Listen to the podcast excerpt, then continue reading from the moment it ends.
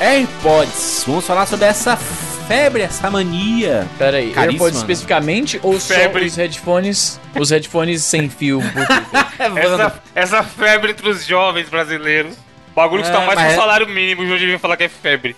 Mas você tá falando, Júlio, você tá falando especificamente do AirPods da Apple ou só ou A Apple, né, mal? O que importa? Porque eu sou rica!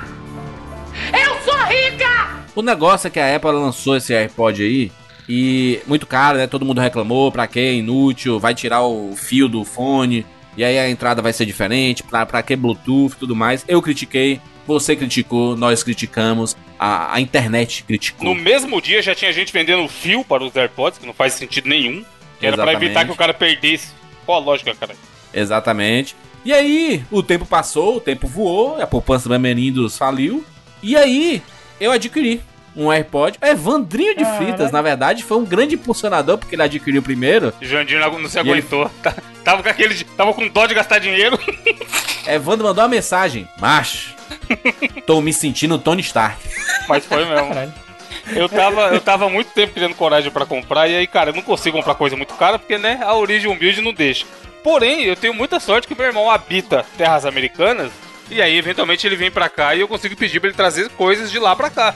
E aí eu paguei ainda caro, porque afinal é um produto Apple, mas comprei no, na Amazon americana e tal, e cara, foi uma das melhores compras que eu já fiz na vida. Tecnologicamente falando, eu acho que foi uma das melhores também, porque é inacreditável. Aí esse filho da puta vai me deixar com vontade, vou gastar dinheiro de hoje pelo jeito. Macho, macho, assim, porque eu, eu, eu tenho um problema, né? Tenho um problema muito Vários. grande com. Eu tenho vários problemas, mas relacionado a fones de ouvido, eu tenho um problema muito grande. Eu uso, aqui eu estou gravando, por exemplo, eu, eu gravo podcasts, eu reviso podcasts, eu reviso vídeos, sempre ouvindo com o mesmo fone, que é um fonezinho simples P2 da Philips. Um pretinho que é maravilhoso. É, eu tenho caixas dele aqui guardadas, ó. Caralho, caixas é foda. É aquele que vai por trás da orelha e tal, pago de corrida? Não, não, não. Fone, macho, fone simples aqui. Eu vou até mostrar aqui. Aquele do shopping aí. trem, Evandro. Do shopping trem. Não, esse aí não dá não, mano. Os caras do trem vendendo, Bruno, falando que é da Apple, caralho. 5 reais o fone. não paga o plástico que tá em volta do, do fone da Apple, não paga. Eu vou reais. colocar no. Né, no coisa aí, no- nos comentários, né? Eu tô colocando agora nos comentários, hein, gente, as, as coisas aí. Eu percebi isso, o Júlio vai lá e coloca as Porque paradinhas. comentário é show. Comentário.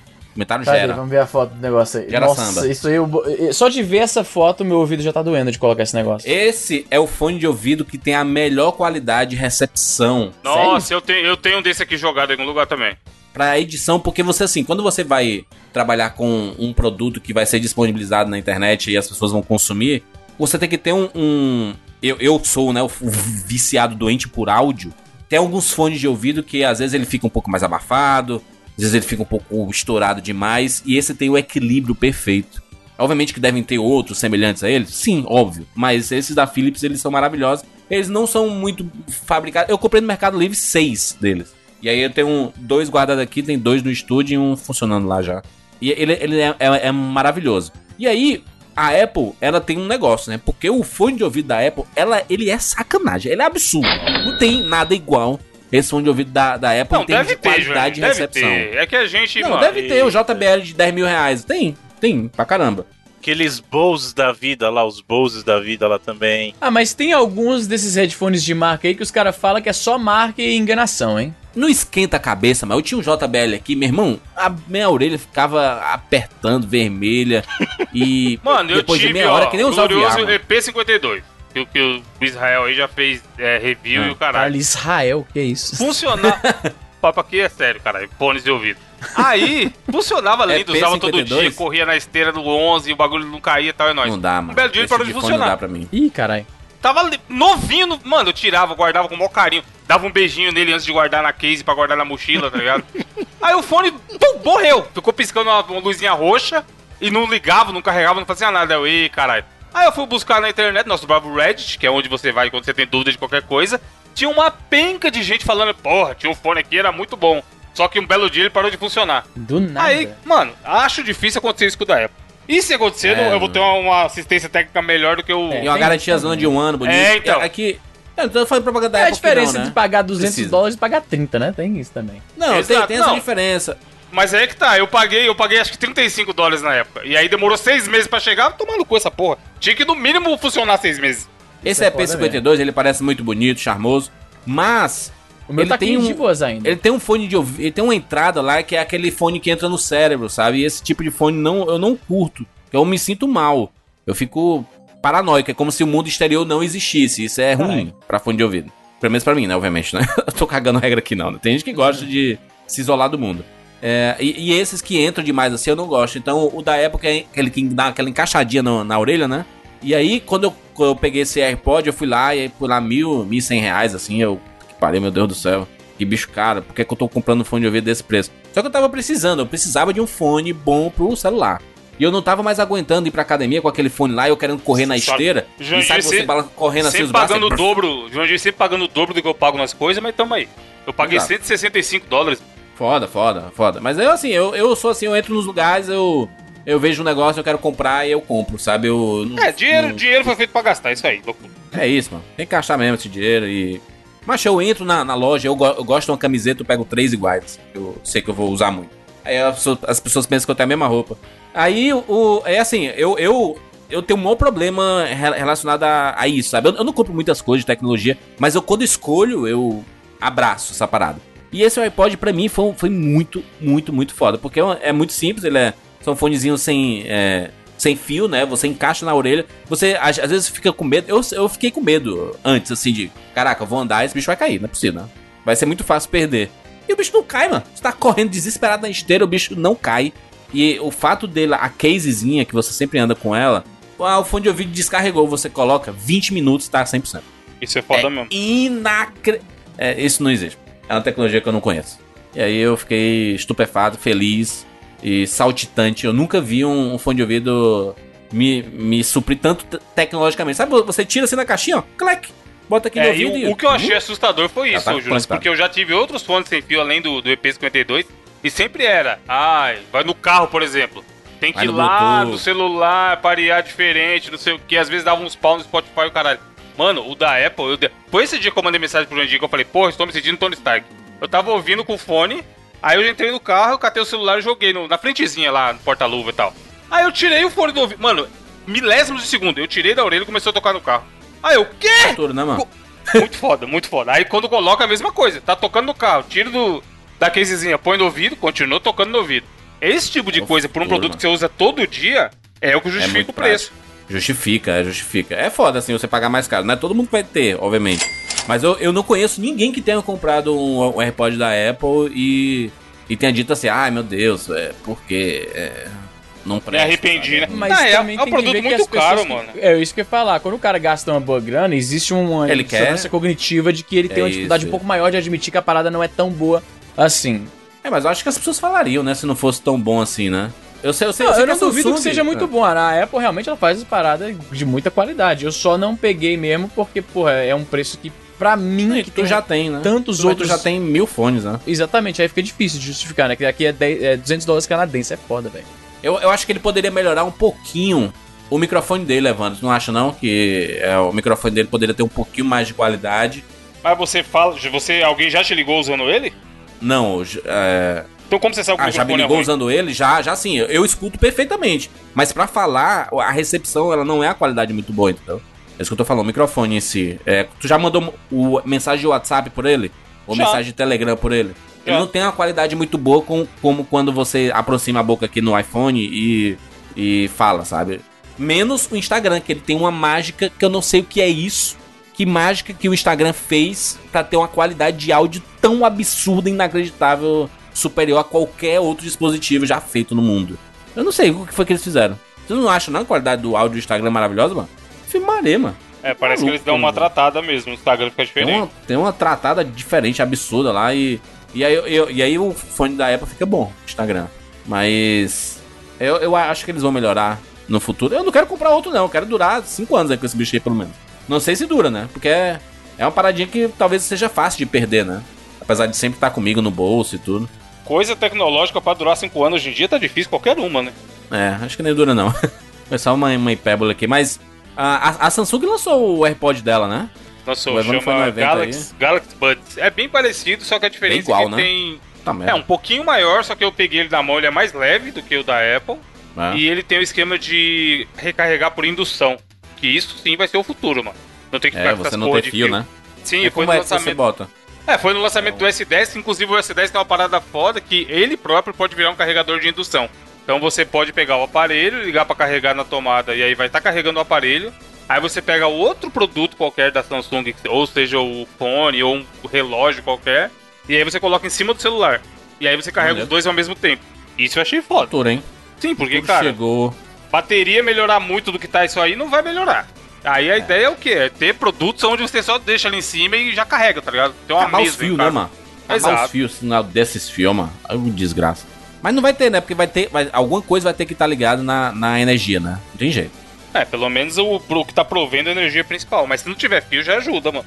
É, com certeza. É, o- é o fim dos fios, né? Os fios estão com os dias contados aí há um tempo já, né? Mas é porque a tec- o fio ainda é. Eu não sei, mano. Há uma segurança ali, né?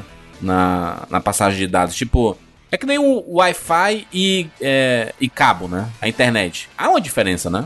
Sim. Há uma diferença. O cabo fica bem mais foda, tá merda. E estável, né? Fica estável, fica oscilando menos e tudo. Mas enfim, falamos aí sobre AirPods. O Easy conhece vários genéricos aí, né, Easy? De, de marcas Xings, Marcas Xinglings, menos conhecidas e tal. Mas eu gosto de falar mais acessíveis, velho. Não podemos mais ter... acessíveis. Não podemos ser elitista, não é todo mundo que pode dar Não, não é, não é elitista. É, é, o, é a questão do.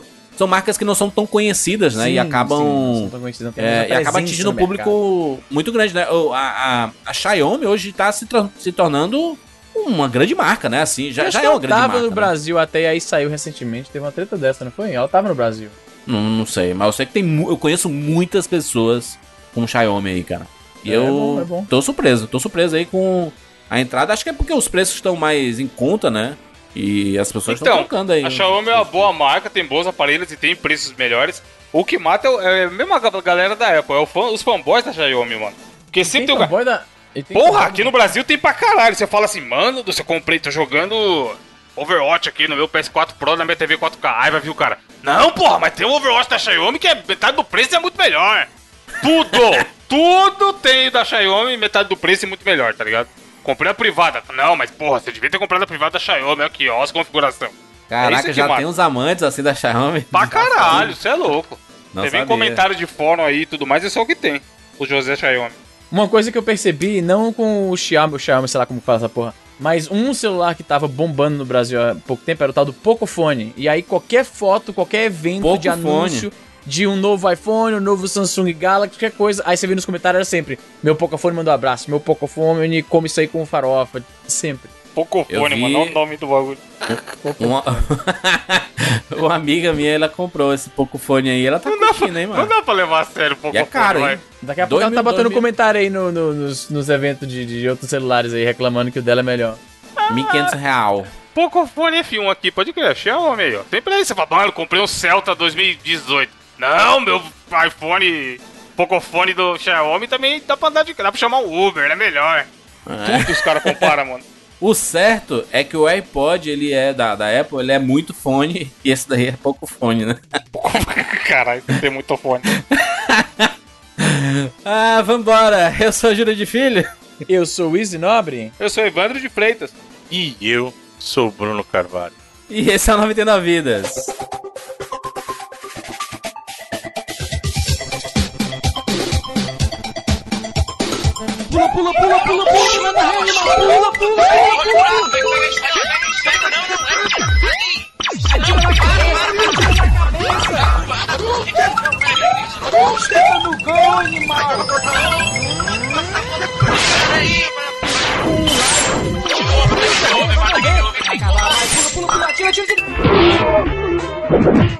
Ah, morreu, pô, olha aí. Relaxa, a gente tem 99 vidas.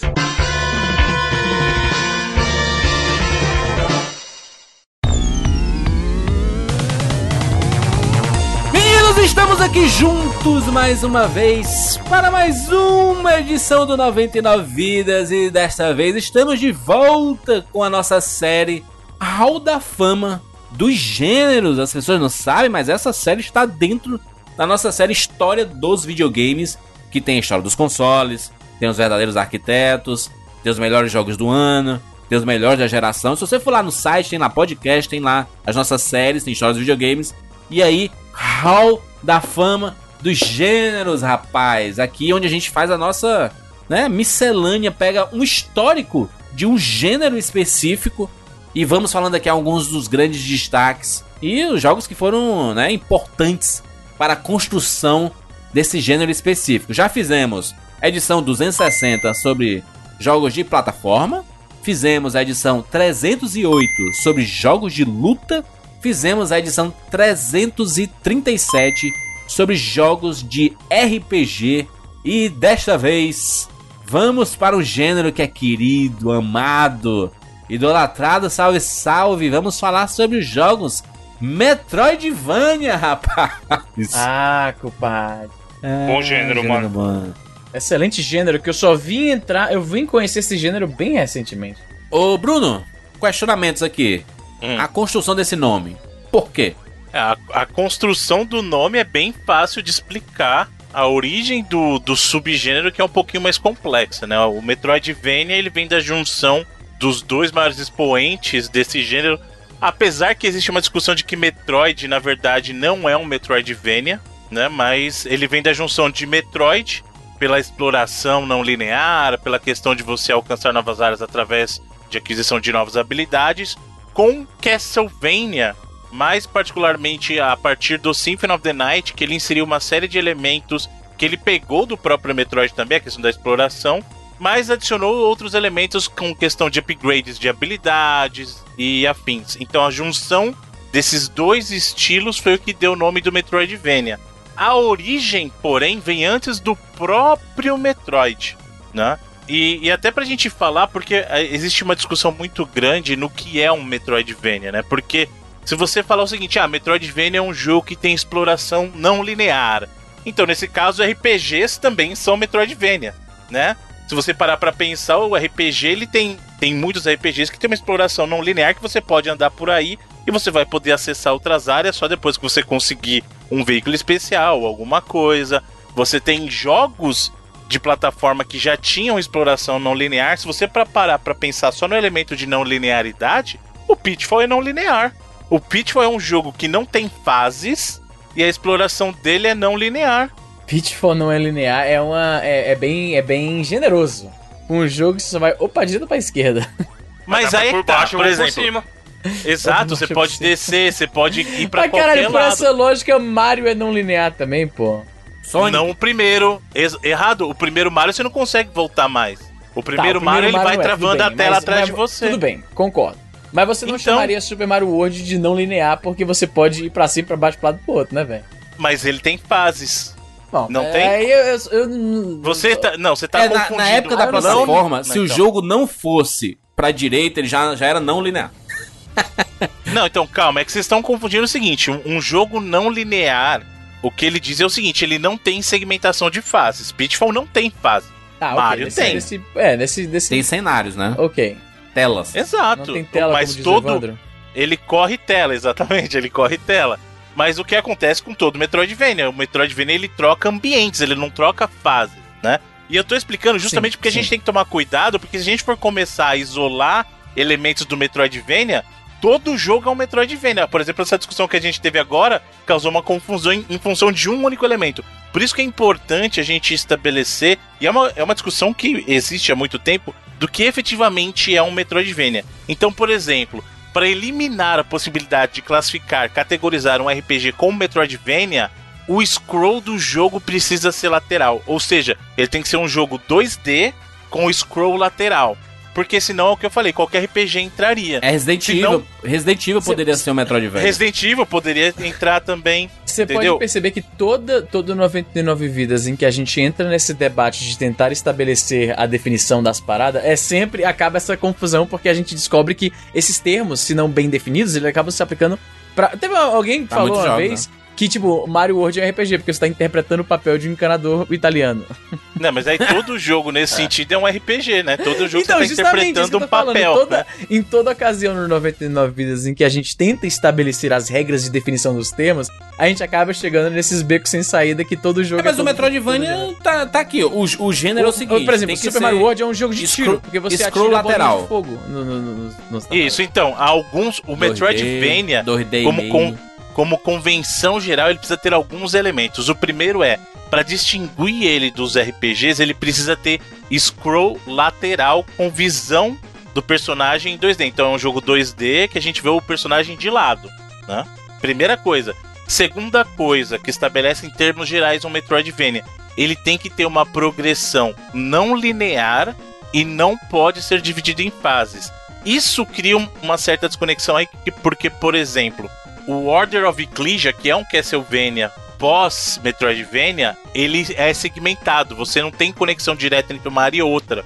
Na verdade, você navega, inclusive tem um mapinha que você vai. Isso, por exemplo, já parte para um lado que talvez não ele mesmo não poderia ser categorizado como Metroidvania, porque em termos gerais, o fluxo de jogo do Metroidvania é não linear, sem fases. Ou seja, ele tem uma transição que a gente chama de seamless no inglês, mas é uma transição não perceptível. Você tá mudando de um lugar para outro sem necessariamente ter uma tela de corte.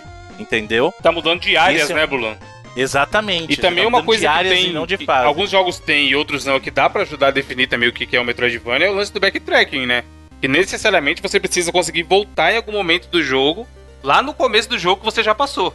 O jogo te mostra vários momentos, isso é bem comum mesmo, de uma área que você não consegue chegar. E você fica frustrado. Logo no você começo, consegue- mano, dá uma Logo no raiva isso. começo. Você poderia Você zerar vai já isso. o jogo. Chega na Mas beira- é a natureza do jogo isso. Você tem né? uma a beiradinha progressão. assim que você não consegue chegar lá em cima, tem uma porta que você não consegue abrir, tem um botão que você sabe que tem que apertar, mas não pode alcançar.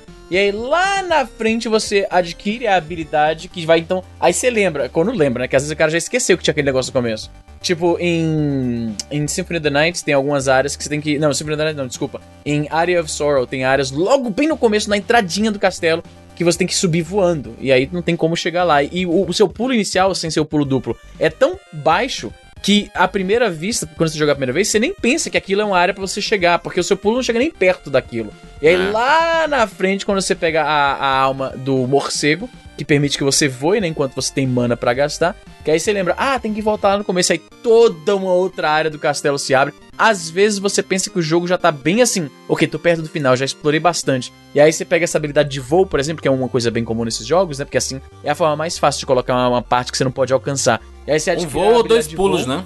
ou dois pulos, o pulo duplo, o famoso pulo duplo. E aí você volta, chega lá e aí abre toda uma outra área, tem outro chefão ainda lá pra explorar, tem muita, muita coisa, ainda, muito chão pra andar ainda.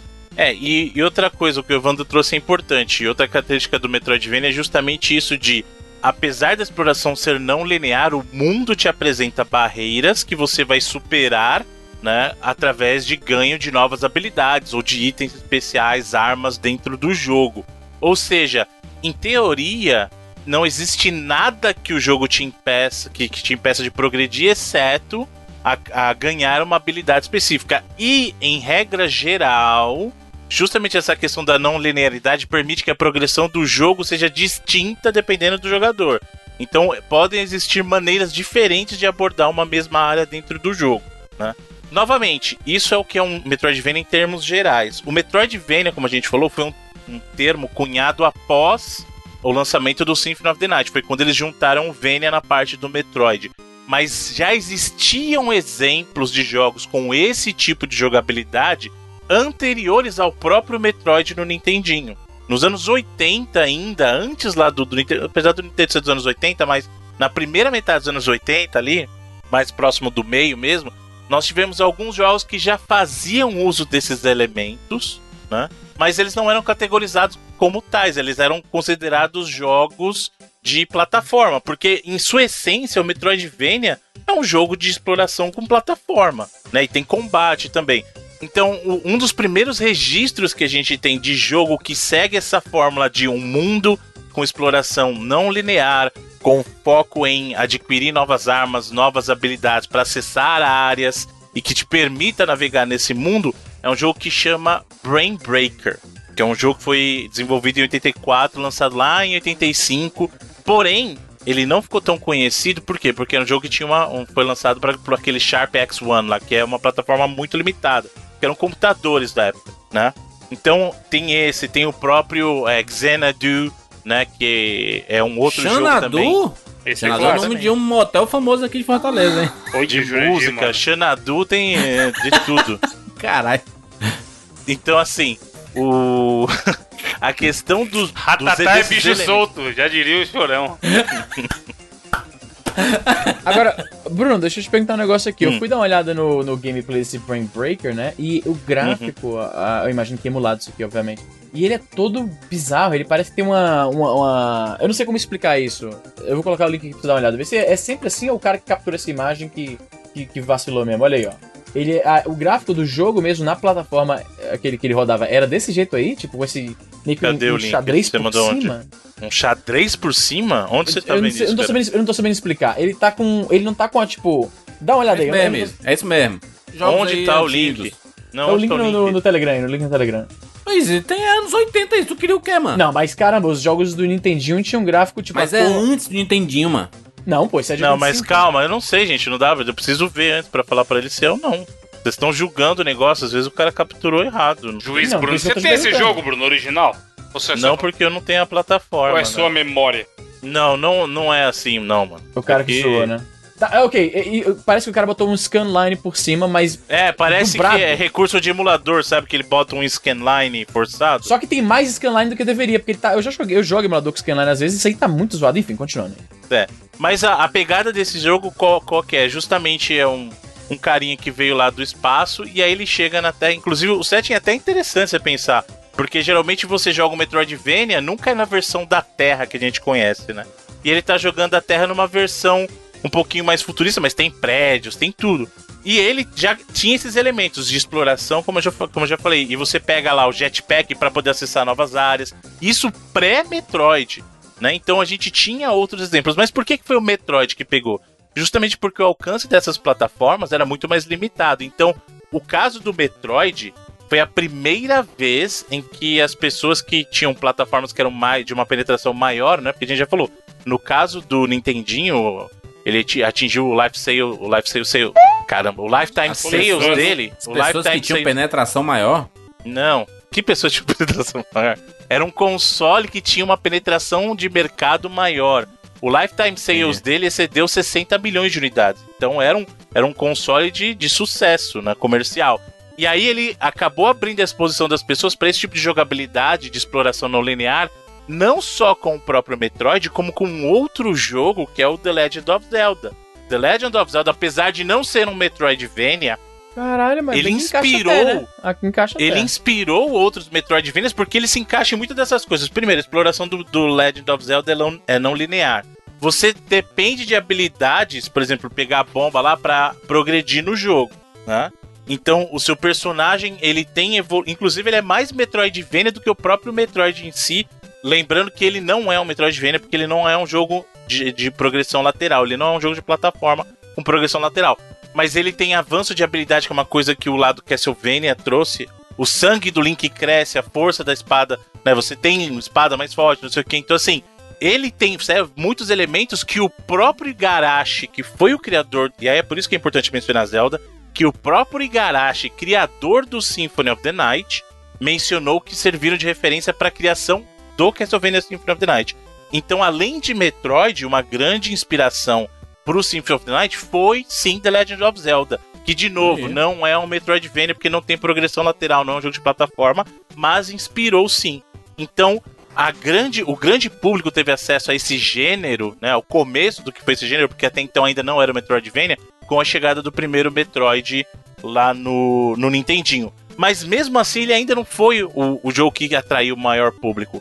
O que atraiu o, melhor, o maior público pro lado Metroid mesmo foi o lançamento do Metroid 3, que é o Super Metroid, que lançou lá pro Super Nintendo. Foi Caraca, aí é um clássico, hein? Jesus que o amado. Eu acho que é porque o o primeiro saiu potencial pro do Nintendinho, gênero. o segundo foi exclusivo do Game Boy, e agora saiu um remake. pro 3- Exato. Agora eu digo agora, mas tem uns dois anos, saiu pro 3DS, e o terceiro que é o Super... Tem muita gente que pensa que o Super Metroid pro Super Nintendo é o segundo Metroid.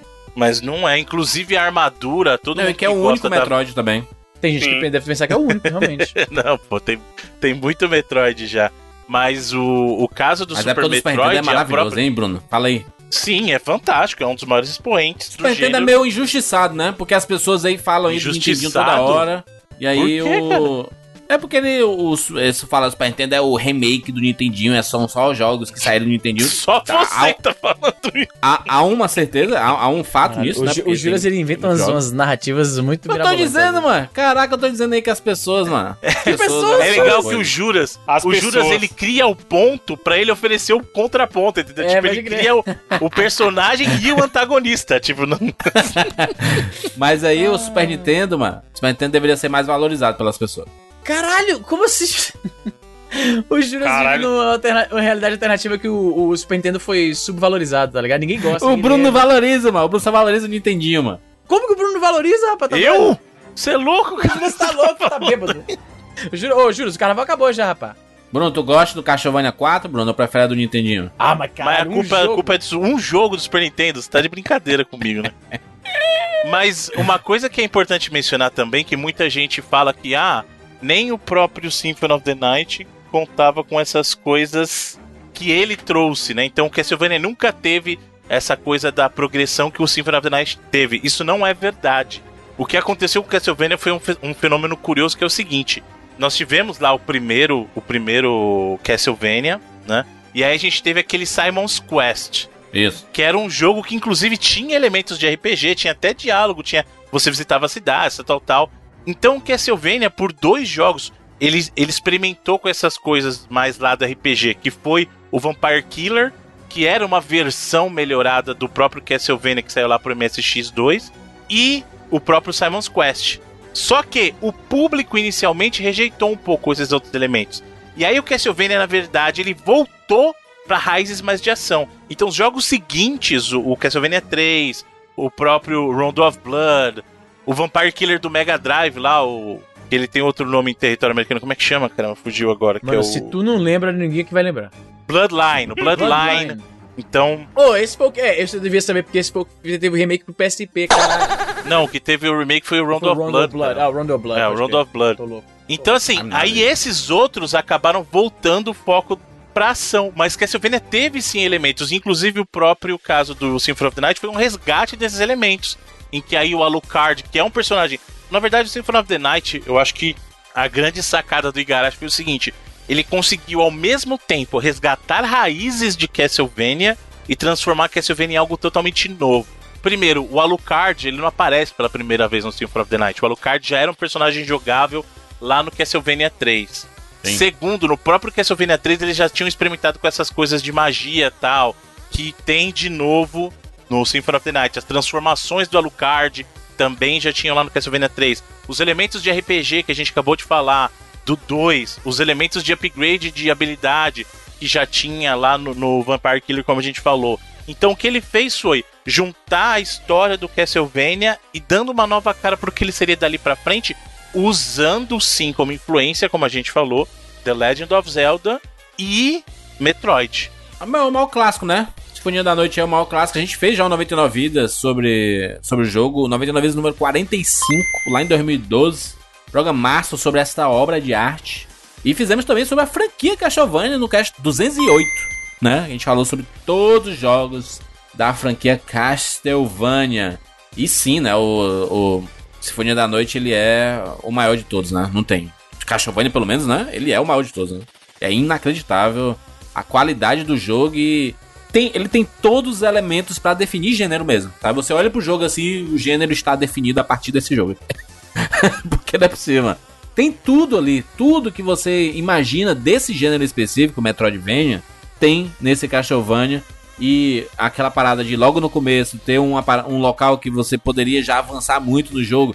Só que você tá muito fraco ainda pra avançar no jogo. Então você precisa evoluir muito pra chegar. Esse é um game design maravilhoso, né? Metroidvania é isso, né? É game design, né? É você pensar que ele só vai chegar em determinado ponto que tá logo ali no começo, quando ele tiver bastante evoluído, tiver passado por várias situações em que ele tiver com armas, equipamentos e tudo mais, e tiver com a habilidade específica pra chegar naquele local. E isso é um, é um eu diria que é um brilhantismo, inclusive.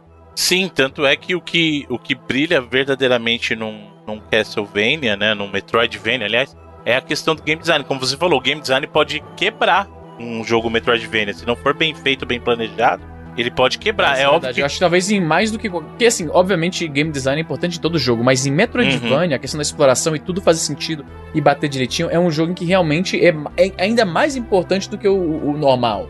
Sim. Até porque o cara vai continuar visitando cada área do jogo durante muito tempo. Então, se você parar pra pensar, ele é um grande jogo gigante. Enquanto outros jogos você pode ter um approach. Vamos pegar até jogos recentes, por exemplo, Uncharted Gears. Você pode Sim. ter um capítulo ruim, só que assim que terminou aquele capítulo começa outro, você nunca mais vai experimentar aquele capítulo que foi ruim. Exato. Então tua impressão geral do jogo pode ser totalmente diferente. Num Metroidvania isso não acontece, porque tem áreas que você permane ela permanece acessível e se ela for ruim, toda vez que o cara chegar ali, ele vai lembrar daquele design ruim. Ou, de novo, habilidade. Se você cria uma habilidade no jogo de Metroidvania que ela não é efetivamente útil ou que ela só serve pra uma coisa que é ruim, o cara vai sempre lembrar daquilo. Então, sim, o Metroidvania é um gênero que carrega um, digamos assim, uma responsabilidade muito grande no planejamento do design, né? no pensamento do jogo como um todo. É óbvio que gameplay também é muito importante, né? A parte de jogabilidade mesmo em si, porque também ninguém vai querer passar 10 horas com o jogo indo de um lado pro outro se o combate não ajuda, né? Porque aí você acaba virando um, digamos assim, um trabalho, né? Uma, é uma tarefa que você não quer fazer. Então tem que ter muito cuidado. Agora, é importante mencionar, a gente falou do caso do Symphony of the Night, que ele é, eu concordo com você, Júlio, pra mim ele é o maior expoente do, do gênero ou do subgênero é, de Metroidvania, né? Foi o que definiu muita coisa. Porém, a gente passou por um período muito grande em que você tinha os Castlevanias seguindo essa fórmula, mas nem tanto outros jogos experimentando com ela, né? Então, nos portáteis, principalmente, né? A gente teve um, um momento que meio que abriu o Castlevania no segmento console, e eles tentaram ficar experimentando com o Castlevania em 3D, né? Ali no, no próprio 64, quando chegou o Play 2 também tiveram aqueles, aqueles Castlevanias 3D. E os Metroidvanias, o Castlevania Metroidvania ficou nos portáteis, né? Principalmente Game Boy Zero Advance. Mission, Art of Sorrow, E- né? Claro. Isso, então. Pô, e aí, o, e o Castlevania no né? GBA foi tipo, nossa, foram os anos dourados ali. GBA e DS, na verdade. Sim, sim. E, e o que aconteceu foi que, por ele estar mais voltado para esse lado portátil, o Metroidvania mesmo nunca teve esse expoente tão grande nos consoles depois do Symphony of the Night.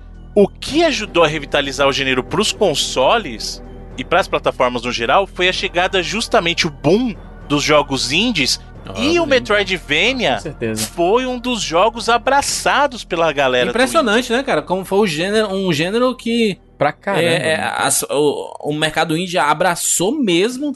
E aí a Exato. gente tem alguns jovens clássicos, eu diria, né? Só pra, Sim. só pra pontuar aqui, Bruno, a gente já fez um 99 Vidas sobre Super Metroid, né? 99 Vidas Uhum. 64, em que a gente falou lá sobre este jogo. E a gente fala, inclusive, sobre os anteriores, mas foca muito no Super Metroid. Mas, mas Bruno, concordo absolutamente. E, e tem, e tem umas pérolas que as pessoas não conhecem de, Quais, de Metroid. uma recomendação aí, recomendei. Por exemplo, Não, tem, um, tem uma. É, tem uma que as pessoas conhecem, né? Porque acabou sendo um jogo bem popular e saiu de graça na. Aliás, a, a boa parte dele sai de graça, né? No, na Plus, na Live e tudo mais. É, eu, eu lembro da, de uma recomendação que, que ficou marcada na minha cabeça, que foi a do Guacamele, né? Do que o, que o. Evandro e o Bruno recomendaram pra mim. Fala, cara, vai, jo- joga, tu vai curtir e tudo mais. Tem uma temática ali do Dia de las Muertos e. não, e mas é um aí, mas Metroidvania ó, absurdo, Bruno. Bruno, Bruno falou aí que ah, a gente tá na, tá na era do Metroidvania, pô, você falou dos jogos indies muito populares e tal. Mas vocês não acham que demorou um pouco pra chegar nisso? Porque o que acontece? Lá na é, É. Summer Sales, como era o nome, Bruno, daquela porra do Xbox lá? Summer Arcade. Que foi Summer quando- of Arcade, isso. Quando teve o primeiro boom de jogo indie dessa nova, que tá aí até hoje, foi em 2009. Um dos jogos que apareceu na Summer Arcade foi o Shadow Complex. Exatamente. Complex, pode crer. É um puta jogo de Metroidvania. Isso lá nos idos de o quê? 2008, eu acho. Já faz até um 2009, tempo, já. 2009. 10 anos. 2009. Não, não, a, a a ge- a gente teve, Evandro, uma- umas pontuações ali entre anos, tipo aquele Cave Story, né? Que é outro muito foda. É, o É. Cave Story foi um que deu um boom bacana antes, antes mesmo do, Do Shadow Complex. do Shadow Complex. Ele Sim, foi em ele é- 2004. É, e é, ali é Caralho, o que indie. história de Story. 2004, mano. É antigaço Exato. e é o indie no seu. Mano, um cara sozinho fez a porra É um toda, cara tá só, exatamente. o E é bom, é tudo. bom.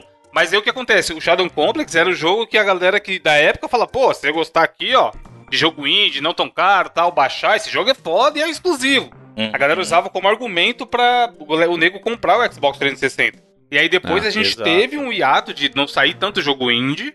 E aí de dois, três anos pra cá teve esse boom que, que tá aí até agora, tá ligado? O, o Rory e tal. Então, é que agora aumentou ainda mais o fluxo desse tipo de Sim. jogo, né? Porque o próprio, o próprio Guacamele, por exemplo, já é de 2013, é que nem parece, mas já faz muito tempo. Parece, Então, assim- é verdade, né, mano? É um jogo. Ave Maria, mano. É um jogaço, é divertido, trilha sonora, tem tudo bom. Não, é fantástico. O, o Evandro trouxe o exemplo do Shadow Complex, que é muito Um importante. pouquinho depois também, Bruno, nessa mesma esquema do Summer Arcade do Xbox, saiu aquele Dust da raposinha. Sim, aqui é Eneligian fora. Tale, exatamente. mano. Como eu joguei esse jogo? Puta que pariu. Esse eu tô por fora. Exato. Qual que é esse? Dust? Dust a Laser É. Tale do Xbox. Tem pra PC Aí, também hoje em dia. Mas é bom também. E- então, mas foi uma sequência que teve. Teve outro também, mais ou menos da janela ali, nesses dois anos, que foi o Outland, que era outro Metroidvania também, também. lembra? Não, pelo jeito tô com cara um que monte de, com cor, muita, tá? muito dever de casa, por exemplo, porque tem muito Metroidvania que eu perdi nessa época. E na época que eu ainda não jogava Metroidvania. Então, quando eu via Metroidvania, eu falava, ah, ok, não tô muito interessado, não. É, mas as pessoas começaram a focar muito também, assim, é, tem, tem os jogos que são Metroidvanias tradicionais, acho que Guacamele se enquadra nesse perfil, e tem aqueles que são, que tem uma história como um background, uma história grande e poderosa como, como, como background, que é o do, do Ori, né? É um Isso, Ori and jogo- the Blind Forest. É inacreditável, é uma obra de arte esse jogo, porque em termos de, de ele, ele, ele pode ter ser menos Metroidvania e mais focado na história, na parte sentimental, né, do que propriamente no, no gameplay em si, né? É que tem, tem duas vertentes aí de Metroidvania também, que algumas trazem é, uma, uma história mais elaborada e outros são bem mais diretos, são mais simples mesmo, né? O foco É. tá na parte do gameplay mesmo. O Ori, ele é um, ele é um jogo que ele chama atenção pela temática, pela beleza visual que ele tem, porque o Ori é um jogo É, Ave lindíssimo. Maria, a trilha sonora, mano. lindíssimo. Sim, não, é, é inacreditável o que eles fazem. Eu acho que Ori, ele pega outra vertente de arte aí mesmo, sabe? É, e traz isso pro gênero também. Mas aí a gente tem títulos como o Axiom Verge, por exemplo, que é algo bem mais direto, Bom também. né? Ou a gente tem o- outros casos, como o próprio Hollow Knight, que é mais recente. Hollow Knight, ele tem- sucesso, hein? Porra, velho, Hollow Knight é um jogo que eu queria tanto gostar, porque o Hollow Knight saiu já quando eu já tava ciente do gênero, já tava me considerando um fã. Só que o Hollow Knight eu peguei mais ou menos na mesma época de um que não é exatamente um Metroidvania, mas tem uma pegada parecida que é o Dead Cells, que eu não sei se você consideraria Dead a Cells. Metroidvania. Tem a coisa do backtracking, tem o upgrade de armas, mas ele não é bem visto como um Metroidvania. É, o, o problema do. Problema entre aspas, tá? Eu gosto muito de Dead Cells, muito. Só que o Dead Cells ele não é um Metroidvania. E aí eu já vou explicar o porquê. Porque o, o Dead Cells, ele tem elementos de Metroidvania, inclusive estão cunhando um novo termo em função disso, é o Roguevania agora, porque ele tem elementos de Ah, roguelike, sentido, faz Sim, que é aquele jogo que você tem que ficar repetindo os mesmos segmentos até você ficar melhor e as habilidades te ajudam. Então, o caso do Dead Cells, ele é o casamento do roguelike com o Metroidvania. E aí estão criando um novo termo para isso, que é o Roguevania, porque o- a jogabilidade do Dead Cells tem a exploração não linear, tem a questão de habilidades para acessar novas áreas, mas ele ainda tem aquela, aquela parte do roguelike que é você vai morrer muito até você aprender a jogar e ficar melhor e ganhar novas habilidades, que é o mesmo caso lá do, do Rogue Legacy, né? Que são outros jogos que são Ô, roguelike. Bruno, deixa eu te perguntar aqui, o, o, o fato do da franquia Metroid estar um pouco escondida é muito por culpa da, da, da Nintendo, obviamente, É, né? é especificamente culpa da Nintendo, né? Que demora pra caralho. Mas Castlevania não perde a relevância, né? Acho que porque o, o, o Sinfonia da Noite ele é uma, a grande referência, né? Pra muita gente que Sim. vai criar um Metroidvania, né? Sem dúvida. Sim, com toda certeza. Mas o, o- a questão do Metroid, Juras, é que é uma franquia que infelizmente não vende tanto quanto a gente sabe. As, a- assim, vamos, vamos ser bem honestos. Não há a Nintendo vende. mesmo, essa que é a verdade. Vamos ser bem honestos. A Nintendo vende muito Mario, muito. Qualquer coisa Mario vende horrores. E aí depois vem um segundo lugar bem distante, Zelda. E aí depois, um terceiro e quarto lugar bem, bem, bem, bem, bem, bem, bem, bem, bem, bem, bem distante, Metroid e Donkey Kong, né? E o Metroid ainda tem o problema, entre aspas, que ele tem a linha dos jogos em 2D e tem o Prime, Ai, né? Então assim, é a própria Nintendo ela alterna entre esses jogos, né? Apesar de nem, nem é o mesmo time que executa o projeto, mas ela alterna talvez até para não, não desgastar a franquia. Mas a qualidade dos jogos é sempre muito alta, né? Um jogo ou outro de Metroid que o pessoal acaba questionando, por exemplo, o Other M é um jogo que o público, assim, os fãs de Metroid questionam um pouco é, essa questão do o Other M é um título do Wii que ele mescla um pouco o Metroid 2D com um pouco da jogabilidade do Prime, aquela coisa de jogabilidade em primeira pessoa também. Ele é um título que o pessoal acaba meio que questionando a qualidade, mas no geral, Metroid sempre tem uma qualidade muito alta, seja no Prime, que é, a- é o Metroid em primeira pessoa, quanto no Metroid 2D, que é a, é a linha principal, né? Mas isso é coisa da Nintendo mesmo. A Nintendo, primeiro que eu acho de um lado certo, ela querer lançar o produto quando realmente é um produto bom, né? Então a gente viu, por exemplo, o que aconteceu do, do Prime 4. Ele, a Nintendo estava com o projeto em andamento, cancelou e vai reiniciar o projeto do Metroid Caralho, Prime Imagina. porque não estava de acordo com o que ela estava buscando, sabe? Então, assim, é triste não ter mais Metroids. Eu jogaria todo Metroid que saísse por mim, eu compraria de boaça. É triste não ter, mas eu entendo também o porquê. E se você parar pra pensar, quando foi a última vez que a gente viu um Castlevania mesmo da linha principal? Ah, não a gente Porra, é, no DS, o- foi o Portrait of Ruin, que eu acho que foi o último. Acho que as pessoas não estão sentindo tanta falta assim, porque Não, a gente lógico tá recebendo... Não, mas tão, Ah, Jus, tá. mas tão. Não, não, não. Não, é as pessoas, o óbvio que elas querem. si- o gênero em si, a gente tá recebendo muitos jogos bons, né? Esse Hollow Knight é um, é um absurdo, mano. Um É isso que eu ia absurdo falar, esse que a jogo, gente mano. acabou Então. se distraindo. O Hollow Knight eu queria tanto, eu vou voltar ele. Eu comprei no Switch, mas foi na mesma época que saiu o Dead Cells. e Eu achei ele muito. A gravidade é esquisito, o combate é meio esquisito. Pra quem tava muito focado, pra quem tava muito no, no modo Dead Cells, o Hollow Knight foi um pouco esquisito. Coloquei ele de lado, acabei nunca voltando a ele. Eu tenho que. Todo mundo fala que é um jogo excelentíssimo. É, a É, jogabilidade do, do Dead Cells diferente. realmente ela é mais tight, né? Não, do É, Hollow não, é Knight mais, é, mais, é mais God of War, tá ligado? É mais porrada, sangue, inimigo É. explodindo. É um Ah, estilo tá falando do Dead diferente. Cell, né? né? Do Dead Isso, Cell, Dead sim. Cells, Isso, é. Dead Cell. Como eu É, tava é- muito nessa, nesse vibe, o Hollow Knight pra mim foi muito esquisitão, entendeu? Já começa Uhum. com muita conversa, aí o pulo dele é meio esquisito, o combate não tem aquela mesma. Ah. Não é visceral. Essa que é a palavra, Bruno, visceral. O combate em Dead Uhum. Cells é visceral de uma forma que o do Hollow Knight, não tô criticando o jogo, tá? Ah, mas É eu são tava coisas em outro- diferentes, propostas outro diferentes vibe. também, né? Tô- Pois é, Exato. Ah, tá. com a espada e o outro é um... Sim, sim, sim, sem dúvida. Proposta bem diferente. É porque acabou não. Eu tava achando que, por algum motivo, obviamente, tava desinformado, achando que ia ser um pouco como o Dead Cells. Entendi. Como foi diferente, eu falei, eu vou voltar pro Dead Cells aqui e acabei tá lá parado. É, mas é Switch. natural. São jogos com escopo diferente. Dentro Sim, do sim. próprio Metroidvania você tem também, por exemplo, o Guacamelee é um jogo que tem um foco muito grande em combate corpo a corpo. Metroid é um, é um jogo que tem foco em combate à distância. né? Então você vê que dentro dos próprios jogos do gênero, você tem é, essa- essas diferenças, né? O, o approach de, de Super Metroid, por exemplo, é algo mais sci-fi, né? Uma história muito mais sci-fi. Ah, tipo o Ori- o, o Dandara, né, mano? Dandara brasileiro aí, né? É, é que o, o gameplay do Dandara é bem diferente, É bem né? diferente, O- é. Dan- é bem diferente. Eu, eu por Mas é exemplo, não Metroidvania, categorizo. Não? Eu não categorizo, cara. O que eles fizeram com o Dandara. Não tô dizendo que o jogo é ruim, tá? Muito pelo contrário, é um jogo muito bacana. Mas na minha opinião, o gameplay do Dandara não é um gameplay de Metroidvania. O jeito que você é, tem o combate, o jeito que você tem a locomoção dentro do jogo, na minha opinião, não casa com a progressão que a gente espera de um, de um Metroidvania. Entendi. Mas é um jogo excelente, viu? Não tô, não tô desmerecendo o jogo de maneira alguma, só tô dizendo que ele não se encaixa, na, na minha visão, no- nos termos de um Metroidvania. Eu acho que o Ori ele acaba sendo um dos jogos mais bonitos, assim. Ele, ele e o Hollow Knight, ultimamente, aí, são os, os maiores destaques do gênero aí, O né, Hollow Knight, na minha opinião, é o o Metroidvania a todos dominar, filho. Hoje em dia. É? Cara, ele pega tudo que poderia ter no gênero e faz de um jeito absurdo e ainda te dá a puta história que ele tem. Tenho que jogar essa porra hoje, mano. Pelo jeito eu tô perdendo. Hollow Knight É, o visual dele é muito foda. E é legal porque ele, ele tem um negócio que muita gente critica, mas muita gente elogia também, que é o lance de que é assim, você chega no momento e fala, pô, não sei, não sei onde eu tô, não sei o que eu faço, cadê o mapa? não Ma- peguei o mapa mapa tá ainda. gigante. Não, não é que tá gigante, você, você tem que. Você chega numa área, você tem que pegar o mapa daquela área, pra só depois Entendi. ele abrir. E aí você tá, mano, nas profundezas do inferno lá, escuro pra caralho, e você fala, fudeu, vou morrer, não sei. E aí é por isso que eu falei, tem, eu, eu gosto dessa exploração de chegar e não saber literalmente pra onde ir, tá ligado? Não ter no mapa ainda. E tem gente que critica. Eu vi muita gente criticando o Hollow Knight por isso, que ele não é. Não tem o xizinho no mapa mostrando onde você tem que ir e tal. Aí vai de gosto também.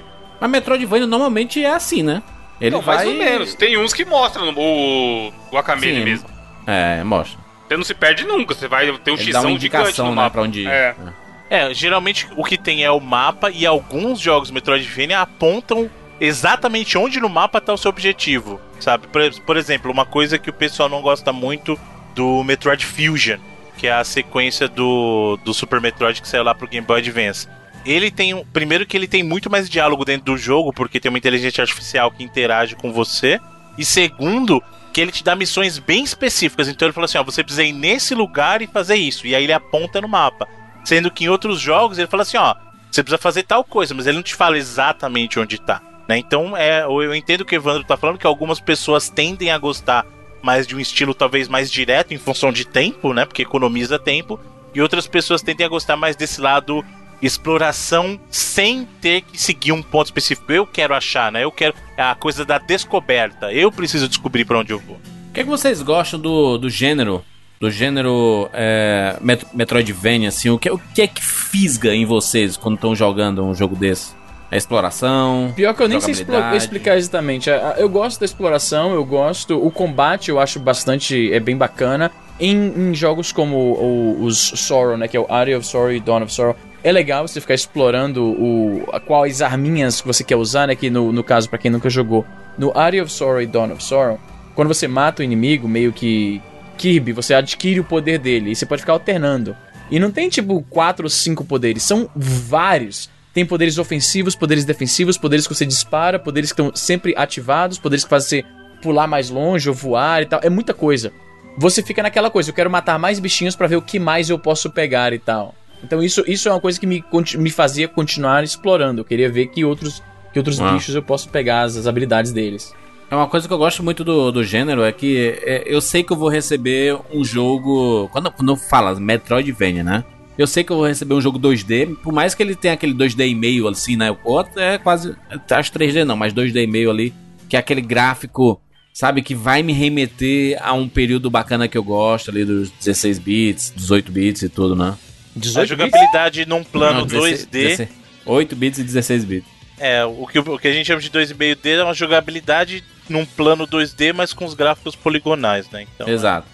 Eu, uma, uma coisa que eu sou apaixonado, e independente do gênero, é a, sabe, a, a progressão do personagem, sabe? Quando ele. O personagem ele evolui, ele sai do lugar que ele tava. Tipo, quando a gente joga Resident Evil, dar um exemplo aleatório aqui, os personagens não evoluem, né? Você vai pegando armas, itens pra se curar lá e tudo mais, mas não existe uma evolução no personagem. No, no Metroidvania ou até em RPGs e tudo mais, eu gosto quando ele começa de um jeito e ele vai ganhando habilidades, ele vai subindo de level, sabe? Ele vai ficando mais forte, mais poderoso, mais rápido. E isso é uma coisa que eu gosto muito em videogame. Ver a evolução do personagem, né? Por isso que eu gosto muito de RPG, por isso que eu gosto muito desse novo RPG, né? Do, do, do Western RPG aí. E eu gosto muito do Metroidvania porque eu sei que os personagens vão evoluir. E isso é uma coisa que eu gosto muito. Gosto muito também do fato de ser mundo aberto, sabe? É mundo aberto, não? É, né, Bruno? Mundo aberto, né? É, é uma navegação não linear livre. É. A É, a gente não vai livre, cair né? nessa do mundo aberto de novo. Em teoria, o mundo tá aberto pra você explorar, eu vou dizer isso. Mas é que aí de novo a gente vai cair naquela do mundo aberto, aí já viu, né? Que tanto. Eu, eu já tive os meus problemas com o backtracking, sabe? De você. Ah, só vou abrir essa porta aqui daqui 30 horas. Quando eu pegar um item específico, eu vou conseguir abrir essa porta aqui, sabe? Eu, eu já tive meus problemas com isso. Isso te Já deixa me acostumei. É, mas porque é meio chato, né? Isso, você, caraca, eu não vou nem lembrar que eu tenho que voltar aqui, mano. E às vezes você Mas não isso é lembra parte mesmo. da graça, né? Isso é parte da graça. É, mas eu. eu Não, mas sabe- tem, eu entendo o que o Jurandir tá falando, porque assim, tem jeito, tem maneira bem feita de fazer, tem a maneira mal feita. Backtracking só por backtracking acaba sendo um problema, porque você tem que lembrar daquela porta. Tanto é que a, a gente não percebe, mas os jogos de Metroidvania, quando eles são bem feitos, ele acaba fazendo você cair naquela área sem você nem perceber. Você acaba voltando, o jogo é construído, tem uma técnica disso, na verdade, que é, é, digamos assim, a- é a questão da referência circular, ou seja, você tá vendo essa área aqui agora e você não consegue alcançar. E o jogo, de alguma maneira, ele vai te jogar de volta para lá. As ações do jogo, o caminho que você vai pegar, eventualmente vai te colocar naquele lugar. Seja a partir de uma outra área do jogo que também tem uma conexão com aquele lugar, ou algum evento do jogo te leva de volta para aquela sala, entendeu? Então, assim, quando o jogo é bem planejado, o backtracking fica até mais natural. E outra coisa, o gameplay tem uma grande influência no backtracking, porque, de novo, se o combate for gostoso, pra você não tem problema você matar mais inimigos, sabe?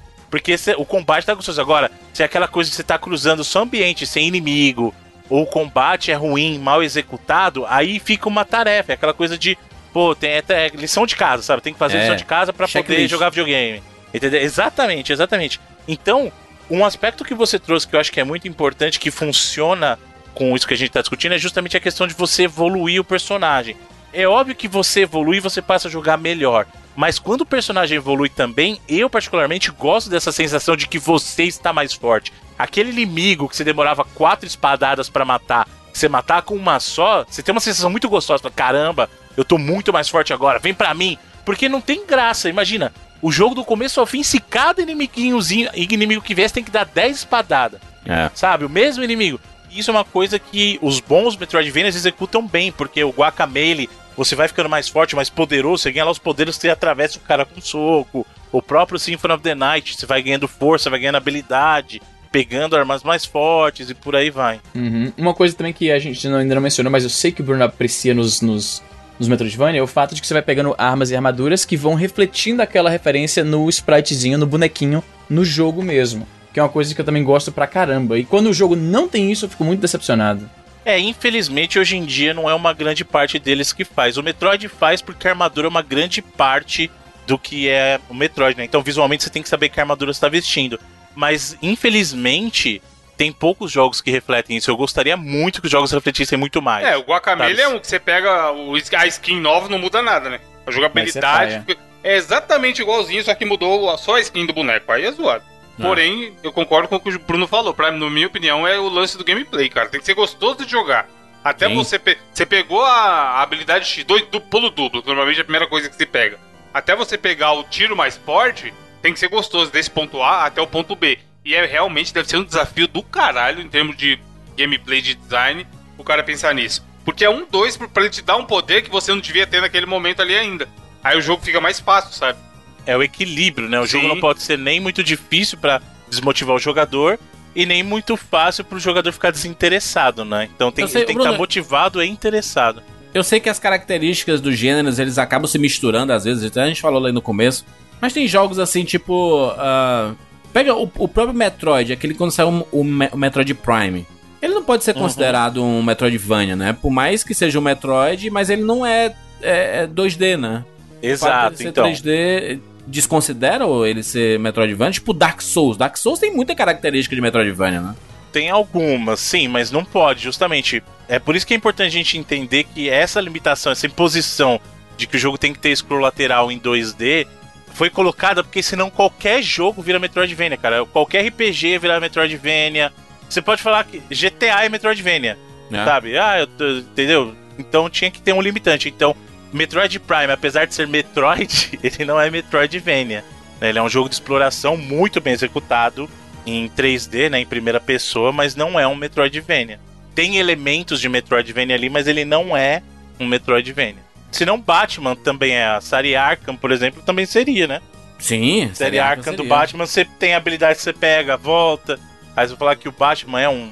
O próprio Homem-Aranha também. Mas aquele. Não tem é- o Batman 2D, que Aí ele é tem- Metroidvania. Isso, tem. Não, aí tem o Blackgate. O Blackgate, ele é um Metroidvania de verdade, né? Uhum. É que os Arkans, os Arkans normais, ele, eles têm diversas características de, de Metroidvania, a questão da áreas inacessíveis e tal, mas não é um Metroidvania porque é um jogo em 3D. O Blackgate é, porque ele é em 2D. Ele é um Metroidvania mesmo. Inclusive, já que a gente mencionou o Batman, só pra mencionar alguns outros Hum. que são de franquias famosas e são bons Metroidvanias, né? A gente teve um Metroidvania pro DS que foi do Alien, que é muito bom. Porra, Alien Infiltration, compadre, bom pra caramba. É muito bom esse jogo. Muito bom. Nós tivemos o The Mummy The Make, que é baseado naquele filme horrível da Universal, lá, o Múmia da Universal, Aí. é, que o lado do Tom Cruise, né? Pode crer. Eu nem acho Eu acho tão- que foi feito tão- pelos tão mesmos assim, mas caras, por acaso, porque todo mundo recomenda esses dois juntos. Foi. Foi parte do time que trabalhou em um, trabalhou no outro. porque- ele, ele, bons. ele é bem parecido mesmo, o estilo artístico. E é muito bacana. Então, pra você ver que até de, de onde a gente menos esperaria esse tipo de conteúdo, porque jogo do Alien é assim, ou funciona muito bem, ou é um desastre. Não, não existe meio termo, né?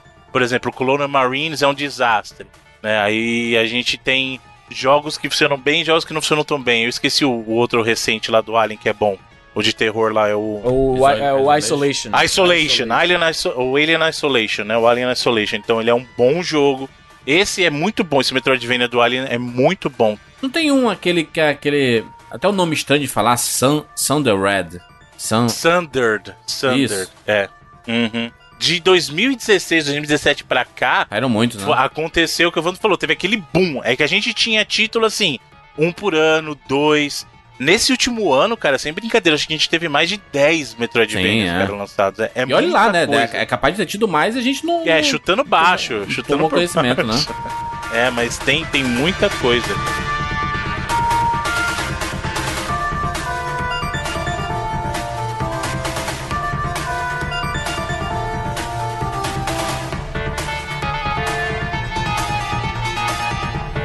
Vamos lá pro nosso top 5 aqui de jogos Metroidvania e a gente vai decidir no final qual o melhor jogo Metroidvania da história. Estamos aí fazendo uma coleção de melhores da história, né? De cada gênero. E aí a gente vai fazer um combate entre eles depois? Pra ver qual que é o melhor. Mas se bem que a gente já sabe qual vai ser, vai vai estar no topo, né? talvez, não sei, talvez, quem sabe. E aí, quinto lugar na minha lista, eu coloco Guacamele. É um jogo que eu adorei jogar e foi surpreendido. Caracas, esse é seu quinto? Quinto lugar. Olha Show, não tá nem na lista do Bruno. É, o Bruno ficou surpreso. Não. Deu uma ignorada Não, fiquei, eu, ach, eu achei que ia ficar mais alto na lista do Juras. Olha aí, não, não, não. É porque eu joguei outros ali no, no caminho. Aí. Easy, quinto lugar. Eu, no meu quinto lugar, vou colocar Aliens Infestation pro DS, Olha aí. como trouxe o, o- o Bruno aí. Excelente jogo, cara. Aliens Infestation. Esse jogo é muito bom, cara. Quem Não tem conheço, DS não não. jogou ainda. É muito bom, cara. É muito bom. Muito bem. Evandrinho? Mano, tem muito jogo bom nesse gênero, hein, rapaz? Tava vendo as listas aqui, quem Tá diria. difícil. Mas eu vou colocar o Cave Story. Cave Story Ó, maravilhoso. muito bom, muito bom. Teve isso. Bruno. Meu quinto lugar, Metroid Fusion. Metroid Fusion, olha aí. Juliazinho. Classiqueira. Em quarto lugar, Ori. Esse jogo maravilhoso, lindo, emocionante e tudo mais. Eu não joguei a continuação. Jogou, Bruno, a continuação? Quero muito. Ainda não, Will of the Wisps, né? Quero muito. Quero jogar também. Se for do mesmo nível, só coração, só amor. É meio triste, né? Mas. é, mas é muito amor. Easy. Eu, quarto lugar, Steam World Dig. Eu vou com o segundo, o 2. Que jogo é esse, Jamie? Meu Deus. É um Metroidvania, não sei como explicar. Um joguinho que você tem uma, você é um robozinho. Tem todo um, um mundo. Qual é o nome dele? Steam Steam? World. Steam World Dig. É, tem, tem toda uma série, um multiverso, digamos, de jogos da série Steam World. Aí tem vários jogos diferentes. Tem o Aê. Steam World Heist, Steam World Dig. E aí esse Dig é o Metroidvania da série. Tem o 1 e 2 pro 3DS, os dois e pro, pro Switch saiu o segundo. Inclusive, acho que o Caraca, segundo saiu em várias ele, plataformas. É muito bacaninha, cara. Você é um Não robozinho. é meio lentinho, não, ele? Acho que é por causa do vento, né? Tá um pouquinho, mas é bacana, é muito bacana. Eu gosto pra caramba. Eu, Inclusive, eu tô parado nele, quero voltar. Vou pegar o do Switch, que eu tava jogando no 3DS, mas agora eu quero migrar pro Bonitinho. Switch. Tá na hora de. aqui. Gostei. É bem bacana. Aliás, só pra confirmar, ô Juras, o Will of the Wisps não saiu ainda, tá? Ele sai esse ano, na teoria. Ah, não saiu ainda? Mas não lançou. Não, não lançou ainda. O meu quarto lugar é o Castlevania Symphony of the Night. Pau no custo prejudicado. Quarto? Caraca, Ah. quarto lugar? Ó o pessoal sabotando a votação aí, ó o pessoal botando. Não é, eu, eu, eu, gosto mais dos outros três, não tenho culpa. Vocês querem fazer top 5. Muito bem. Bruno, quarto lugar. Estou, estou chateado que o senhor Evandro está sabotando a votação aí. Pior que eu não tô, Bruno. Mas tudo bem, meu, meu quarto lugar é Metroid Zero Mission, também do Aí! Metroid Advance. Você traz um monte de Metroid leproso e não traz um Metroid bom. E eu que tô sabotando? Ué, mas esse é o quarto lugar, cara, calma. Mas mesmo assim. Muito bem. A gente podia ter Em- cinco Metroid. Em terceiro lugar na minha lista, Super Metroid, clássico do Super Nintendo. Super Aí, Nintendo aí pai de todos os videogames. Easy?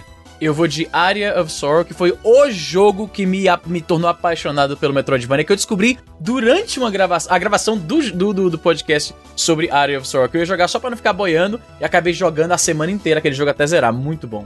Tudo bem. Evandro, terceiro lugar da sua lista. Terceiro lugar na minha lista é Super Metroid. Olha aí. primeiro, também. primeiro Metroidvania que eu joguei. E joguei pra Muito caralho. Ah, que delícia. Bruno? Bom, meu terceiro lugar, Guacamele. Oi. Ora, ora. Bruno gostou muito então, hein? Muito bom. Gostei, gostei muito. Excelente. É, segundo lugar da minha lista, Hollow Knight, rapaz. São surpresas recentes aí no, de, de jogos, né? Esse jogo é maravilhoso, mano. Lindo, Vou jogar, vou É jogar, já difícil. comprei, só preciso jogar. uma história muito, muito massa. É, easy.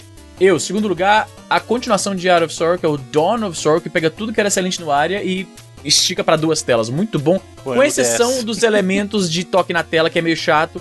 É, é, mas fazer o quê, né? Era o DS, mano. Tudo tinha que ter. Os primeiros jogos que eram pro DS tinha que ter a sigla fazendo DS e a, a- controles de toque de tela que são, são desnecessários. Mas fazer o quê? Tirando isso, o jogo é muito bom. Tudo bem. Evandro, segundo lugar? Ori. And the Ori, rapaz. Ó. Qual será o primeiro, hein? Qual será o primeiro, hein? Bruno? Bom, meu segundo lugar, Super Metroid. Super Metroid, o clássico. Bruno gosta muito de Metroid Caralho, mesmo. o Bro Bruno é Metroidvania, todos os tempos, não é top 5 qual é o melhor De Metroid. Metroid. Ah. Não, mas, Mas o Bruno minha- vai se redimir no primeiro lugar que eu sei. Não, mas é, mas é que Metroid tem os melhores Metroidvanias, mesmo sendo questionado se é Metroidvania ou não, mas Aí. é muita coisa boa, cara. É porque Metroid é o casamento de sci-fi, que é um gênero que eu amo, né, de ficção científica, um gênero literário, um gênero cinematográfico, tudo, Ao lado da tudo, é o maior gênero, cara. Ficção científica é fantástico. Não, não é fantástico, porque é fantasia. Fantasia é fantástico, mas ficção científica é, é demais. E, e junta com Metroidvania, que é meu gênero de jogo favorito, cara. É pra vida, não tem como. Aí. Em primeiro lugar na minha lista está Castlevania, Sinfonia Aí, da Noite. Aí, aí sim, óbvio, aí óbvio, sim. Caraca, Aí comemoração sim. aí. Easy, seu primeiro lugar Aí, Em primeiro lugar, Symphony of the Night, o jogo que eu tô tão feliz que finalmente, depois de anos ouvindo falar, Aê. joguei. É maravilhoso. Evandro, primeiro lugar na lista. Vai. Hollow Knight. É pra frente que se anda, né, Evandro? Pô, vocês estão ficando loucos. Mano, tem, tem uma frase clássica do 99 do Castlevania, que foi a vez que eu falei o bagulho da morte, que a morte veio te dar uma zoada. Aham. Os ouvintes, os ouvintes repercutem isso aí até hoje. Não, É um bom jogo, mas, mano, é que Hollow Knight é foda. É um bom Knight jogo, é tá- foda. É um bom O jogo. Castlevania, o Castlevania é a primeira namorada e o, e o Hollow Knight é a namorada atual, tá ligado? Então você tem É, então tem um negócio. o, no- o novo sempre vence, como diria a Liz Regina, né? que. Sim. Não, na, na verdade, Belchior, né? Porque a Regina é essa música do Belchior. O novo sempre vence. Bruno, primeiro lugar da lista. Ah. o jogo da vida, Symphony of the Night, o jogo aí. infinito, Olha aí, literalmente rapaz. infinito esse jogo. Você tá de brincadeira comigo. Eleito então pelo 99 Vidas o melhor jogo de Metroidvania da história, um Castlevania. Deveria estar Ficou tá, até o nome, bacana né? lista, hein? Castle Troid? Ia ser diferente, né? Caralho. Não, e pior que tem uma galera que chama de castoide mesmo, mas eu acho esse Não, termo e aí muito a galera zoado. louca, né? Aí é zoado, Não, é zoado. Castoide, porque é de Castle e Metroid, Não, o não, final do Oid, né? Então fica É. Castoide. Mas aí é zoado demais, não, é Metroidvania. Isso aí, mesmo. Bruno, eu só aceito isso aí se fosse naquelas fanzine do começo dos anos 90, que os caras ainda estão descobrindo como é que é o negócio, chamavam FPS de jogo estilo Doom. Aí naquela época valia, porque tava sendo uma época de se experimentar as coisas. Mas hoje em dia é Sim. Metroidvania, não tem que reinventar a roda, não. Hoje em dia é É Só que Castlevania, né? antes de falar a lista, é, tem, tem, vocês querem saber a lista, o resultado aí? Ficou uma lista interessante, hein? Diga aí, Bruno. Deveras interessante essa lista. Aquela roubada bonita. O o quinto melhor jogo aí, na verdade, tem um empate entre o Guacamelee e o Down of Sorrow. Ó. O quarto colocado, Ori and the Blind Forest. O terceiro melhor Castlevania de todos os tempos, Hollow Knight. O quarto, o segundo, né, quarto, segundo melhor Castlevania de todos os tempos, o Metroidvania, Metroid, Super Metroid. Aí. Em primeiro lugar, como não poderia deixar de ser, o expoente máximo que cunhou o termo, que chegou pra dar aquele Ah, vênia Discurso. no Metroid, Symphony of the Night. Castlevania. Symphony of the Night. O jogo para todos dominar. A trilha sonora inacreditável. Exato. Absurdo. Tudo, tudo é inacreditável nesse jogo. Poderia ter a Eu música do Castlevania menção 4 lá, que é honrosa. maravilhosa. Mas. Sai daqui, mano. Que música do Metroid? Você é louco, Castlevania 4, mano. Vai jogar com cimento amarrado no pé e tocando as músicas. Pi, pi, pi, pi, pi. Não, não é assim, né? Caraca, Caralho, o cara Bruno. pesou aí. Esse bonito, chiptune mano. aí, vai lançar o álbum de chiptune. Castlevania Chiptune a todo. É, o, Symphony, o Symphony of the Night é todo orquestrado. Aí o Jurandir vem me falar que música do, do Castlevania tá 4 é falando melhor mal só porque o aonde, jogo é do Super Nintendo? Né? O Eita, Bruno, que agora- ama Eita. Atari, joga todo dia Pitfall. Tô lá Mas aí café da manhã. mas eu não tô meu falando que controle a trilha do Pitfall. Eu tô falando que a trilha do Pitfall, que nem tem aquele. É melhor que Uncharted, por exemplo, né? Eu não saio falando isso. Né? Porque eu não sou maluco. Eu tô louco. Eu não tô louco. Quando eu falo isso, eu sou louco? Eu sou louco? Não, eu sou louco. Eu tô louco? Não, eu não tô louco. Eu não tô louco.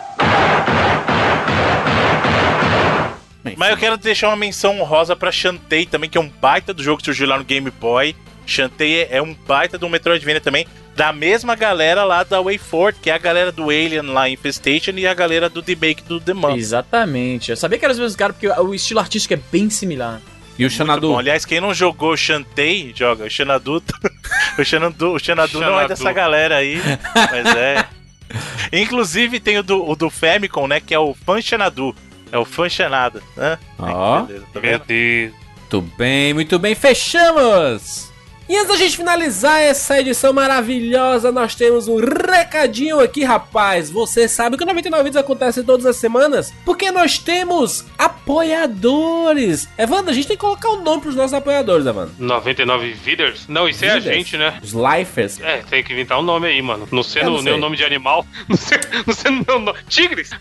99 Tigres? 99 Tigres. Olha, Nossos seria ouvintes, amigos tigres. Tigres Deixa nos somos. comentários. A gente quer nos comentários, tá? Ah, o mais votado lá, o mais curtido, a gente, vai- a gente vai escolher. Como. Como vocês querem ser chamados? É, exatamente. E aí, Evandro, as pessoas podem colaborar no PicPay, no Padrim ou no Patreon, você escolhe, né? 15 reais no PicPay ou no Padrim e 5 dólares no Patreon. Você escolhe a forma que você quer colaborar. E aí você passa a fazer parte do nosso grupo lá no Facebook e do Telegram também. E que nós publicamos todas as semanas. Saiu uma edição nova do 99 Vidas. Nós temos uma edição bônus bonita, rapaz. As pessoas amam o bônus aí, Evandro. Porra, bônus esse que pô, permite que a gente converse sobre assuntos que a gente não consegue conversar nem na abertura do 99, né, Júlio? Caraca, quem diria, né? É o, Porque é, a nossa é, abertura é, é livre. Sim, é o, é o livre do livre. E o legal Exatamente. também de falar aqui é que o bônus é um 99 vidas, bônus, no o próprio nome já diz o que a gente entrega. Então, assim, não é que ele é um 99 vidas muito menor, feito nas coxas, sem edição e tal. Você vai encontrar lá uma versão bônus, com outro tipo de conteúdo, mas ainda a essência do 99 vidas tá ali. E se você colaborar com o PicPay, que é essa ferramenta maravilhosa, você vai descobrir um mundo de vantagens, sem copiar slogan de outras coisas, né? O PicPay ele tem várias vantagens interessantíssimas. Uma delas é você poder pagar conta no meio da rua com maquininha de cartão de crédito só com a sua conta do PicPay. Aqui que moleza, é, mano? As maquininhas Cielo. Exatamente, especificamente maquininhas da Cielo, que tem mais de um milhão, isso é bonito de falar, um bom número. Espero que um dia esse número esteja na minha conta, mas enquanto não tá, o que a gente tem é um milhão de maquininhas da Cielo espalhadas pelo Brasil todo. E, cara, é muito fácil. O cara chega lá, comprou, comprou a pizza. Aí vai chegar, o consagrado sempre vai falar, débito ou crédito, senhor? Aí você vai falar, nenhum dos dois, vim do futuro, quero pagar através de QR Code. Aí o cara vai falar, que diabos é QR Code, senhor? Aí você fala, bote aí que eu vou pagar no crédito e deixa comigo. QR Aí, o quê, né? che- É, quer o quê?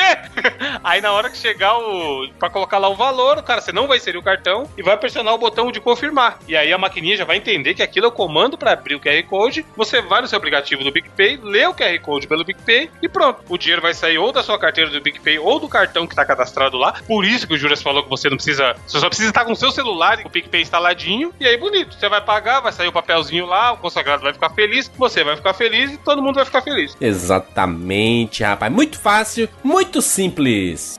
Coloque aí nos comentários 99vidas.com.br o seu Metroidvania favorito aí. Você acha que o Castlevania é mesmo? O Sinfonia é o, é o maior de todos? Quando teremos um novo? Tem uma geração nova aí de jogos aí, rapaz, saindo. O Evandro tá corretíssimo em escolher um jogo aí pra representar o novo, né? Porque o Evandro também, né? Esqueceu de muita coisa, né, Evandro? Eu tô velho, não, não consigo mais jogar coisa antiga, é muito difícil. Você acha que eu indiquei o Celestezão aí, que dá pra pôr no fácil? Eita, Celeste é Metroidvania, Bruno? é, Bruno? Met- Metroidvania, Celeste? Não. Celeste não, né? Você é louco. Claro que não, pô. Não tem progressão de nada. Não tem Poderia poderes- Não tem, tem flash. É, como é que se diz? Backtrack, não tem nada. É só um Mas tem habilidade. jogo de plataforma bem Tem habilidade, tem, tem habilidade. E E se requer você quiser habilidade voltar nas também. fases, você volta. Não tem sentido, mas você volta. Tem pra, pra pegar os morangos, né? Você deixou pra trás. Muito bem, fechamos! Deixe seu comentário aqui no podcast. Manda sua mensagem lá no arroba 99 vezes no Twitter. Muito obrigado a todo mundo que mandou centenas de milhares de mensagens sobre o nosso podcast lá de Axé dos anos 90. Achou o podcast.